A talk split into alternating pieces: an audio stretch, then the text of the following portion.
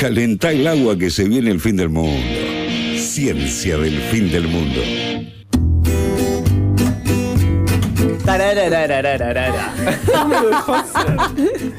Me cortó Ay, los las quiero piernas. mucho. me cortó jodido las eso que hizo el jefe, Terrible, muy jodido. Terrible, terrible. Así que ahora sí. eh, hola de nuevo, Juli, ¿cómo estás? Hola, ¿cómo están? Bien, bien. No, no, este momento es Tenés lindo. una amiga en la ceja y no puedo parar de mirártela. Ya se me fue. Si fuera la atención la voz. Qué terrible. Es ¿Sos de esas personas? ¿Ya se fue? ¿O me mato? Ya se fue. Gracias. No se puede así. no se puede así. Es que no puede hacer como que mis ojos iban a tus cejas. Es que te- la- las. Bueno, ¿de qué nos vas a hablar, Juli? Vamos a hablar de un tema que veníamos anunciando ya en las columnas anteriores, no sé si se acuerdan, Y hemos venías hablado prometiendo eso como el fin de la cuarentena. Eh, algo así. Eh, igual ahora me quedan un montón de temas nuevos para prometer. Yo siempre ti- tiro un gancho para adelante, Sí. pero vamos a hablar de la invención de la imprenta, finalmente, que es como un temazo. ¿no? Uno de los momentos más importantes de la historia de la humanidad. Totalmente. Uno de los momentos más importantes de la historia de la humanidad, eso dicen, que fue uno de los grandes inventos que abrió las puertas de la modernidad, que terminó con, con la Edad Media, con eso, que se, con, digamos, con, con lo que se conoce como el oscurantismo de la Edad Media, que bueno, que después cuando se empieza a investigar no fue tan así. Y sobre todo no fue tan así porque además la invención de la imprenta, que en principio se atribuye, ¿saben a quién? A Gutenberg. A Gutenberg, eh, un, un alemán, un orfebre alemán, que nació por allá por 1440. No, Y es 1400. importante el hecho de que sea orfebre. Ahora vamos a explicar Es muy por qué. importante que sea orfebre. Sin embargo, tengo que venir a decir que Gutenberg no fue realmente el inventor. Qué raro. Déjame, déjame adivinar. Un chino. Un chino. vamos. Exactamente. Siempre es un Lo que pasa es que el invento vale cuando es en Europa. Antes Claro, era antes no como existía. un prototipo, una Claro, como, inspiración. como las primera- la- los primeros antibióticos en Costa Rica dijeron, nah, esperemos que No vayan, cuenta, No cuenta. Eh, y en Londres sí, por supuesto. Hay Felicidades. algo de eso, hay algo. Vamos, vamos a ver un poco cómo es la historia. O sea, la, la historia empieza así, ¿no? ¿Cómo, cómo se empezó esta idea de generar libros que no fueran copiados a mano, que era como se hacían los libros anteriormente? Qué paja.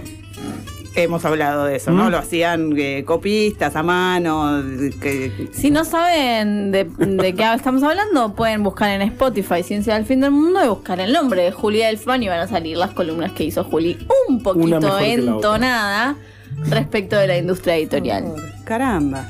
Bueno, eh, ¿cómo se hacían los libros? Así, ¿no? A mano. Eh, en realidad en China, ya en el año 800, empieza esta idea de imprimir libros, ¿no? Imprimir libros quiere decir hacer una, una forma, hacer, generar una, una contraforma en realidad. Claro, porque no estamos hablando de un invento tan novedoso, con una forma de. Es hacer un, grabado, digamos, Sí. básicamente, que en lugar de ser un dibujito sean letras, ponerle tinta, imprimirlo. Claro. Listo, chau. Cero Eso ya se hacía en China en el año 800. ¿Se acuerdan que el papel también había aparecido en China Sí. antes que en Europa? Eso también, si quieren, lo pueden Y los buscar en la autos voladores. Pasa que todavía no nos enteramos. Y las Cuando alguien invente un auto volador en el centro del mundo, Claro. van a decir lo inventaron Ahora los sí. chinos antes. Sí, este, bueno, entonces los chinos ya habían hecho esto, pero no solo habían hecho esto, sino que además ya habían desarrollado esta idea de los tipos móviles. ¿Qué quiere decir los tipos móviles? Los tipos móviles son pedacitos, o sea, en lugar de hacer un grabado, de hacer toda una página de un libro, hacer todo el grabado de esa página de un libro, que se hacía en madera, que además la madera se desgasta mucho, entonces daba para Cada pocas 20, 30 copias. libros ya se te. Hay partes que no se leen. Claro, ya está. Entonces eso era muy, era muy costoso, era muy oneroso y muy poco eficiente. Oneroso. Oneroso. Eh, entonces lo que habían desarrollado es esta idea de los tipos móviles que se hacían en porcelana. Entonces se hacían en porcelana, se grababan los, los caracteres y se, eh, se combinaban y se imprimían. No había una cosa que ¿Cuál dure es- más, que, Claro. que no se te caiga se rompa Claro, todo. el problema es un poco ese, pero también es que los eh, caracteres, los ideogramas chinos son como 7000. O sea, digamos, era, un buena, era una buena idea, pero justamente no para China. Claro. Ni para Corea, que fue el segundo lugar en donde se usó esta tecnología, ¿no? En Corea, de hecho, hicieron algo así parecido con metal, ya, ya más cercano. Ah, sí. Eh, pero lo mismo, ¿no? Era, era, era imposible. O sea, había que hacer Claro, un montón de la- La caracteres. valijita esa que tenían los eso no. es gigante. No, no había manera. Con lo cual se inventó, pero no se usó demasiado. Claro. ¿Qué pasó? En 1440 más o menos, eh, Johannes Gutenberg, un orfebre. eh, Qué bien pronuncian todos, todo. Me vuelvo loco. Sí, yo el alemán lo tengo, pero Me así, imagino. en la, en la punta. de la Eh, nivel B2 de alemán. Ah, Eso Totalmente. sí es alto el B2. Gracias a Duolingo. Seguro. ¿Qué, hace, ¿Qué hace Gutenberg? Gutenberg empieza a combinar un montón de tecnologías que en realidad ya existían, ¿no? Por eso digo, no es que inventó algo. Eh, lo que hizo fue verla ¿no? Siempre hay uno que la Sí, ve. Sí, sí. Y que dice, che, a ver, tenemos esto de los tipos móviles que de alguna manera, digamos, er- era un desarrollo que ya estaba, que ya existía. Eh, está el papel, por otro lado. Está el códice. ¿Se acuerdan que hablamos que el libro había pasado de ser rollos de, Claro. de papiro a ser eh, un libro Claro. con hojas, con páginas? Eso también es muy importante porque un rollo es imposible de imprimir en una prensa. El libro, el, códice tiene esa ventaja, se imprime en pliegos, se, se dobla, se pliega justamente, se corta y se encuaderna. Entonces, y además que hizo fue, eh, se inspiró en una, en una especie de prensa que se usaba para prensar justamente uvas y olivas. Y dijo, ah, con esto yo le puedo dar como un- una fuerza pareja a, la- a estas hojas que pongo acá, ¿no? Eh, Armo el- con los tipos móviles, armo una contraforma justamente, la, la- la entinto, la pongo en una prensa, le pongo un papel, la imprimo y paso y hago otra hoja, ¿no? Un sello, básicamente. Básicamente- La diferencia es que cada vez, vos, o sea, eh, la prensa, vos le podés cambiar las letras que usás y es como que va generando distintos sellos para cada página. La idea de la prensa, la idea de la imprenta es, es esa, digamos, es, es muy sencilla en sí. Lo que pasa es que tiene, necesita una combinación de algunas cuestiones. También necesitaba un tipo de tinta especial. Las tintas que se usaban hasta ese momento eran a base de agua, entonces lo que hacían, si se imprimían con mucha fuerza, rompían el papel. Ah, Entonces claro. Gutenberg desarrolla una tinta oleosa, que es una tinta bastante parecida a las que se usan actualmente. También desarrolla una aleación especial para los tipos móviles, porque era orfebre. Entonces se pasa Claro. muchos años laburando con aleaciones hasta que encuentra un equilibrio de plomo, si no me equivoco, es plomo, antimonio y estaño. Claro, porque Wow. además, si, si no está bien hecho eso, la tinta vos la ponés, sellás y te queda todo manchado. Eso tiene que tener varias características. tiene Tiene, que, que ser que- flexible, pero al mismo tiempo tiene que, tiene que quedar en el lugar. Tiene, tiene varias características. Que se doble, pero que no se Para que no se rompa. rompa. Claro. Eso ya lo escuché alguna vez. Claro, y que tampoco, que se doble, pero un poquito, porque si no la- la- la- no se empiezan a leer bien las, las, las letras. Pero es, Y, y la prensa además tiene que, tiene que impactar de manera pareja, digamos, uniforme en todo el papel. O sea, es, es, digamos, lo que Gutenberg hace es juntar todos Hace un estos montón de desarrollos. cosas, no es- hace un montón de cosas. No es el único. También responde, es como estas, eh, hay, hay muchas teorías, ¿no? De que eh, de si fue primero Gutenberg o fue primero otro que estaba en Italia o fue primero. Y tiene que ver un poco con esta cuestión de que los inventos en general, cuando responden a una necesidad del momento. Y que tampoco son gra- gran, digamos, no quiero decir que no es gran cosa la imprenta, pero todo lo que decís estaba ahí. Estaba ahí. Eh, o sea, con un buen artesano hago todo eso. Estaba digamos, yo no lo podría hacer nunca, pero con un buen orfebre, un bueno, que haga una buena prensa, No, un papel, que una creación. Uno inventó una cosa, le llevó al otro y así como cuando se pelean entre Steve Jobs y Bill Gates para ver quién. Y la verdad es que se choreaban entre los Claro. dos y le choreaban a otros porque nadie inventa todo. Es que hay algo de eso, ¿no? Como esa idea de, así como desmitificamos esta idea del científico que descubre algo solo, ¿no? Que el genio. Re. Bueno, también hay algo de eso, ¿no? Es un invento que, que responde a necesidades. ¿Se acuerdan que eh, en la columna anterior que hablamos del signo de puntuación, dijimos, ¿no? Ya había una, una sociedad también alfabetizada que estaba demandando libros. Los libros copiados tardaban mucho tiempo, eran carísimos, obviamente, los libros copiados a mano. Y además, estamos en el año mil, mediados del siglo XV. ¿Qué pasaba en Europa? Había bajado mucho la cantidad de gente, había pasado Claro, la peste. la, la gran peste negra. Bueno, así como se habían muerto mucha gente, habían muerto muchos monjes copistas. Entonces había una necesidad de, eh, de generar copias de libros, o sea, había más demanda de libros, pero había menos gente Claro. con capacidad de copiar. Entrenar a un monje para, para aprender a copiar llevaba muchísimo tiempo. No sé, no era algo que se resolvía en dos días. Entonces Wow. había también una necesidad de, eh, bueno, imprimir libros. Bueno, eh, aparece Gutenberg, entre otros, crea esto. Gutenberg viene, trabaja mucho tiempo en este proyecto, de hecho se endeuda para Mira. hacer la imprenta. No solo se endeuda, sino que se funde, o sea, se endeuda. Eh, cuando a los dos años eh, viene el tipo que le había prestado plata y dice, bueno, dale Gutenberg, dame los libros, no, no los tengo O sea, lo todavía. sacó en crédito suba. Entonces, Dame más plata, le dijo. El tipo le dio más plata. Mm. Eh, pasó otro tiempo, le dijo, bueno, dale. ya fue. Sí, eh, no, no los tengo todavía. No, bueno, ya fue, devolveme todo. De hecho, Gutenberg perdió su primera imprenta. O sea, la, la primera Biblia que, que se imprimió, que se conoce como Biblia de Gutenberg, en realidad no la editó Gutenberg. Porque Gutenberg había perdido su invento a manos de su eh, acreedor. Acreedor, o sea, fue. Tremendo. la- No solo eso, Tremendo. no solo eso, sino que su acreedor le había puesto a su yerno, creo que era algún pariente, a laburar con él para que aprendiera eh, el Ah. oficio. Entonces, cuando Gutenberg pierde la imprenta, se queda el acreedor con la imprenta Y con, con el yerno que ya sabe, con todo, transferencia, Ya, tecnología. Una transferencia tecnológica, claro, una llave en mano tremenda. Impresionante. El invento más importante de la historia de la humanidad. Sí, Gutenberg Dios. se va, pone otra imprenta. Unos, eh, en 1462 hay una invasión en Maguncia. Eh, Gutenberg inventa la imprenta en Maguncia, la ¿Cómo ciudad es donde la- él había. Ah, ok. Es, un- es una ciudad, no es un país. Es en una- un país le iba a preguntar. No, es la una ciudad de Alemania. Ah. O de- bueno, de lo que hoy es Alemania, ¿no? En ese momento era el, El Sacro Sacro, Imperio Imperio, Romano Germánico. Exactamente. Eh, y a partir, eh, en e- hasta ese momento, las imprentas solo se habían desarrollado en esa ciudad, porque Claro. era donde Gutenberg había hecho todo este invento y donde había formado a, a esta gente. Y entonces él después había ido y y había al- puesto otra imprenta y había- ahí estaban las imprentas, hasta que con la invasión esta se exilian muchos de los maguncianos y, y distribuyen las imprentas por toda Europa. Digamos, a- eh, a, partir de, de ahí, de hecho, llega la primera imprenta a España, que llega a Segovia, a Italia, bueno, y a partir de ahí empieza, bueno, obviamente lo que después conocemos como el auge de las imprentas y la explosión infinita de la cantidad de libros que se publicaron. Y montado en eso, aparece Lutero, ¿no? Que, que, bueno, que propone esta cuestión que habíamos hablado un poco de la lectura individual de la Biblia. Cosa que sin la imprenta hubiese sido imposible. O sea, primero hubiese sido imposible la difusión de sus 95 tesis porque eran como un volante, entonces necesitaba imprimir los volantes, cosa que a mano era difícil. Porque además los monjes de la Iglesia Católica no, se lo hubieran copiado. Claro. de onda. claro. Eh, y por otro, igual él era un monje de la Iglesia Católica, así que un Pero par. no sé si tenía influencia sobre. Sí, algunos, pero Aparte, poco. ¿sabes el gremio de los copistas?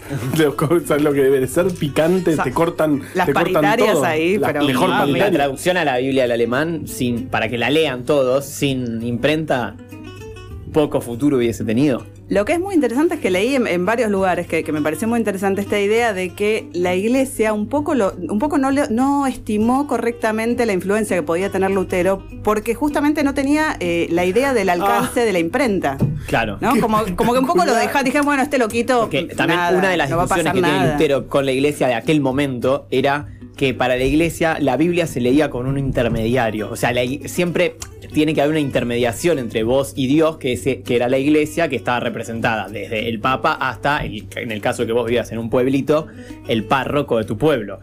En cambio, para Lutero la idea era que vos podías dialogar directamente con Dios mediante la Biblia. Entonces ahí la imprenta es fundamental para dirimir esa discusión. Entonces seguramente la iglesia, si no la veía, la de la imprenta, iba a decir, bueno, sí, que cada uno la lea, pero ¿de dónde la van a leer? Claro. Si nosotros tenemos la Biblia.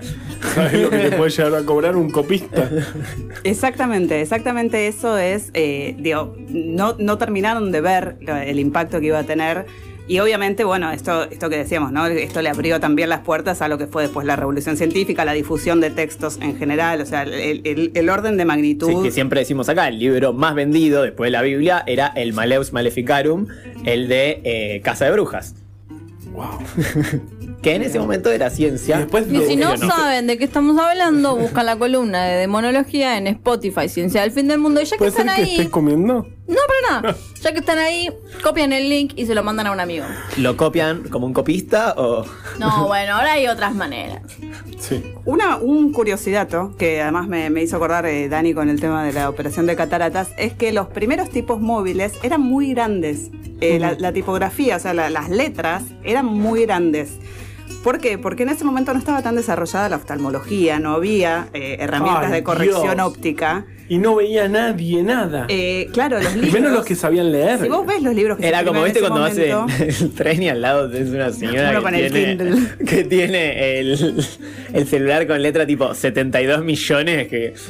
Y le lees todo el mensaje. Sí, obvio. Es- esa es una. La otra que a mí me gusta mucho es que los primeros tipos móviles, además, eran imperfectos eh, a propósito. O sea, lo que hizo Gutenberg fue. Eso me vuelve loca, me vuelve loca. Lo que hizo Gutenberg fue. No estoy comiendo. Cola de paja se llama eso. Vamos a hacer una, una columna de tipografía en algún momento porque es un tema divino. O, o- o me mato, realmente. Carballera, deja, por favor, por favor, deja de amenazar con que te vas a matar. Porque O sea, va a llegar un Getulio momento. Vargas se mató, ¿sabías? Mirá qué interesante. O sea, bien, bu- Ah, buenísimo. Lo aprendí hoy. Eh, bien, ¿en qué estábamos? Ah, esto. Bueno, perdón, lo aprendí hoy. Sí. Los sábados aprendemos cosas. Que vos no- ¿Desde cuándo sabés que Getulio Vargas se suicidó? Pero era amigo de Perón. Bueno, no Sí, importa. bueno. Otro día lo discutimos en una columna de peronismo. Eh, y bueno. suicidios. Buen título Eh, tiene. pero tenemos varios. igual. Dale. Bueno, lo que estaba diciendo. Cuando Gutenberg hace sus primeros tipos móviles, yo expliqué ya que es un tipo móvil porque hasta acá, acá nos Creo que lo explicaste al principio. Bien. Ok. Pero si querés, repasalo. Para mí sí. Bueno, vamos, vamos, vamos por partes. Carballera no estaba prestando atención. Ay, ah, esto es una forma. Esto es un Ah, ah, juicio. ah, no realmente este programa es un juicio mírame. a mí. Hoy haremos un origami con tu No, papel pero, de pero realmente De estoy en un verdad, juicio. de verdad. Eh, Necesito una, la próxima vengo con un abogado. si conocen bien, un abogado, parece bien. 11 22 34 96 72, así me ¿Conoces abogados? Mi vieja. Va, Te la perfecto. paso. Mi hermana. Sí. Bueno, vamos a repasar brevemente cómo funciona mecánicamente una imprenta de tipos móviles. Sí, Una en tipos móviles. Es difícil explicar, siento cuando Dito explicó el código Enigma en, en el aire. Pero básicamente es así. Se compone en una caja, digamos, de una caja de metal, se pone una por una las letritas que van a formar todas las palabras con los espacios entre palabras. ¿Se acuerdan que Aldo ¿Qué? Manucio eh, eh, Los espacios son una Son- ficha vacía. Claro, es un tipo móvil liso, que no tiene Perfecto. ninguna, este, ninguna, nada sobresaliente, ¿no? O sea, las letras sobresalen. Eh, Hay para niños esos juegos que como que te armás el sellito. Así, Bueno, es algo así. eso. No, para, en, eh, para niños, no sé, yo en, en mi clase de cerámica, Ay, ese no, CrossFit, cerámica. Realmente. pero yo hago cerámica desde antes de que fuera cool. Zumba. Tengo, hay unos sellitos. Eh, en Ajá. realidad, ¿sabes qué? Los hacemos, o sea, hay gente que lo hace con las letras de la sopa. No te rías, pelotudo. con las letras de las sopas de letras. Hacen los sellitos de. mm, y escriben cosas sobre la cerámica. pero, pero no invertidas, o sea, o sí. Las hacen Claro, como invertidas, sí, claro, ah, sí, bueno, sí, bueno, es el mismo principio. Exacto. Bueno, suponte que estás en cerámica y armás con una let con fideíto de sopa de letras. lo- y se lo contás a todo el mundo, porque si haces cerámica, to- tenés que todo el Tenés tiempo estar. saberlo. Sí, sos como lutero de la cerámica. ¿Qué problema tenés? No, No, entiendo. no. No, entiendo. O sea, porque Igual vos no haces nada interesante con tu vida. Ah, ¿viste? Si sos vegano también se lo tenés que contar a todo el Sí. mundo y si fuiste a cierto colegio. Bueno, el- lo importante es que las letras estén invertidas, ¿no? Porque eso se va a imprimir al revés. Claro. Entonces vos tenés que armar una cajita de metal, tenés que poner letra por letra, formar todas las palabras invertidas, o sea, no se lee al revés. Eso es una, se genera una plancha, cada plancha es una hoja, las hojas van varias en un mismo pliego, se entintan con algo que se llama tampón, no importa, es como una algo que, que les pasa tinta, esa tinta a base de aceite, que es lo que, lo que imprime bien sobre las hojas. La hoja se humecta para que pueda recibir la tinta y se pone en la prensa. ¿sí? Se pone en la prensa, se, se aplica presión para que esa tinta se transfiera a la hoja y que deje la forma de los tipos. Eso es básicamente. Excelente. ¿no? Excelente. Esos tipos móviles que hizo, que iba a decir Lutero, que hizo Gutenberg al principio, tenían una característica que es que Gutenberg los hizo diferentes, o sea, no, no hizo todos exactamente iguales. ¿Por qué? Para imitar eh, la cierta asimetría de la letra manuscrita. Wow. Y también los hizo en gótico, me imagino, ¿no? Los hizo, sí, había como, sí, no había obviamente la variedad de tipografías que hay ahora, era una tipografía que imitaba la, la tipografía manuscrita de ese momento. De hecho, la Biblia de 42 líneas, que es el primer libro que imprimió Gutenberg, que ya vimos que no lo imprimió Que lo- Gutenberg, que le- porque claro, no lo su terminó. acreedor, ujú. Lo había empezado, pero no llegó a terminarlo. Eh, sí, tiene una tipografía tipo gótica, exactamente. Y se dejaba, obviamente, la, la- la letra inicial, que vieron que es toda como decorada, con dibujitos y Oh, ¿cómo colores. se llama y todo. eso? No me sale en este momento. Letra capital puede ser. Eh, sí, capital, pero además tiene como un otra, otra palabra que ya me va a salir, eh, porque me sale virgulilla, que no tiene nada que ver con eso. Gran palabra igual. Que Es el moñito del año, ¿no? sí, puedo tirar un curiosidad, que nada Por- que ver con nada. sí, por lo pero, menos quiero. pero la virgulilla es un invento de los monjes copistas. Porque eran dos N juntas y te se cansaban de escribir las dos N. Más que se cansaban de escribir, eh, el pergamino era muy costoso. En un momento tuvieron, ¿se acuerdan que hablamos que, Sí. que se escribía en pergamino, que el pergamino que era piel de animal era muy costoso, todavía no estaba como muy instalado el tema del papel? Tenían que ahorrar espacio, entonces empezaron a abreviar. De ahí Por vienen eso la- muchas la las- D con la E Sí, adentro. de ahí vienen muchas de las abreviaturas, Mira. justamente. Y la virgulilla viene de ahí, de la doble N. Yo sabía que eran dos Ns. eh, En realidad lo que empezaron a hacer fue superponer las dos Ns para ahorrar Claro. espacio y en el terminó claro, siendo en el- eso terminó si lo siendo pensás, es medio una N ¿Viste? alargada. Bueno, sí.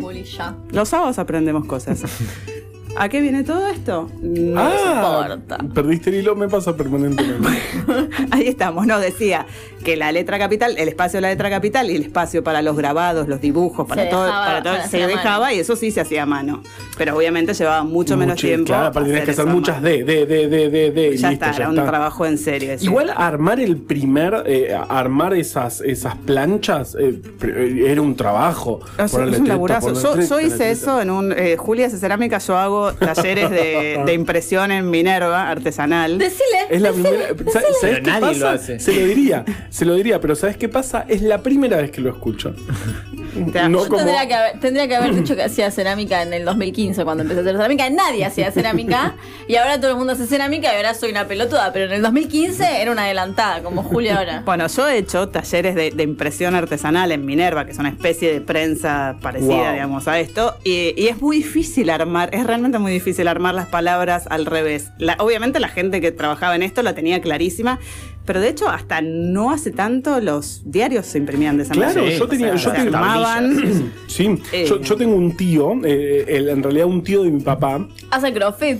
Sí, hace CrossFit, fue al Buenos Aires. Y hace Y cerámica. es además eh, trabajaba, eh, creo que en ámbito financiero, y era copista. O sea, eh, ponía los cositos, eh, trabajaba de eso, armaba. eh, li- eh, em, que después que era muy terrible el trabajo, porque era de tipo, creo que era de 3 de la mañana, de 3 a 5 de la mañana, tocando mucho plomo, de hecho murió de cáncer, esto hace mucho, pero tenía un trabajo espectacular de armar los diarios letra por letra. Sí, te lo regalo igual, espectacular, no, no sé hasta qué punto, pero Sí, pero no- nunca no sufría el tránsito. Porque- y eso es importante. Está bien, laburada contramano. Sí. Este, bueno, esa, esa caja es uno de los inventos de Gutenberg. O sea, la- o sea, no solo inventó los, los tipos móviles, le- le desarrolló la aleación necesaria para que esos tipos móviles fueran flexibles, pero al mismo tiempo resistentes. Desarrolló las tintas eh, oleosas como para que eso pudiera tratarse un papel. montón. Y eh, lo que desarrolló fue el sistema ese, ¿no? De armar en una caja todos los tipos. Que por eso- Hizo cosas, no vamos Yo a tengo, decir. No, tengo obvio. curiosidad al respecto de eso. Por eso se dice uppercase y lowercase, eh, la minúscula y la mayúscula. Te lo robé. Ajá, no, no, no, para nada. No, no. Uppercase era el de, la caja de arriba, las mayúsculas, y lowercase, case Ay, significa caja. Claro. Lowercase eran las minúsculas que se guardaban en la caja de abajo. Qué Sí, espectacular. en la columna de tipografía Atónito tenemos estoy. mucho, No, muchos yo estoy desesperado eh, por la columna de tipografía. Para mí, si no es el sábado que viene, máximo el otro. Bien. Perfecto. dale. Que sea en agosto. Si estás escuchando esto, bueno, esto lo grabamos en agosto. Bien, en agosto vamos con la columna de tipografía, que está Sí. muy relacionada con esto, obviamente, pero tiene otros datos eh, de la historia. Bien, ya está. ¡Wow! Hasta acá llegué. Ay, me- me- Fue un cierre raro. hasta acá llegué. Eso, eh, pero- Pero me dispersaron. hubo, hubo secretarios de Estado que pusieron Dios lo bendiga. ¿Qué, ¿querés una cosa Qué así? gran cierre. Qué No, gran esperen, no. Antes de eso quiero decir una cosa, porque en realidad iba a leer un pedazo de esto, no lo voy a leer entero, pero sí les digo que eh, les recomiendo mucho que busquen el elogio de los libros que hace Carl Sagan en Cosmos, porque es una belleza, una maravilla y tiene mucho que ver con esta cuestión de los libros como transmisores de la cultura, pero también como eh, cables del pasado al futuro. ¿Qué pasó? No, que está masticando, se escucha. ¿Se, se dan cuenta? Después me critican por cómo cierra una columna. Perdón. O sea, eh, bueno. Es que, es que Juli trajo un humus que está espectacular. Espectacular, Y, y es muy difícil. Yo me aguanto porque yo soy un profesional, pero no, no sé si todos eh, en esta mesa se aguantan. ¿no? Juli se aguantó sin comer, Dani tampoco. Bueno, no sé si puedo decir lo mismo del resto de las personas aquí. Es, muy difícil mantener el hilo, o sea. Con todas estas distracciones. Pero bueno, más o menos entendió algo. Me pareció una columna espectacular. Ciencia del fin del mundo. Entre vos y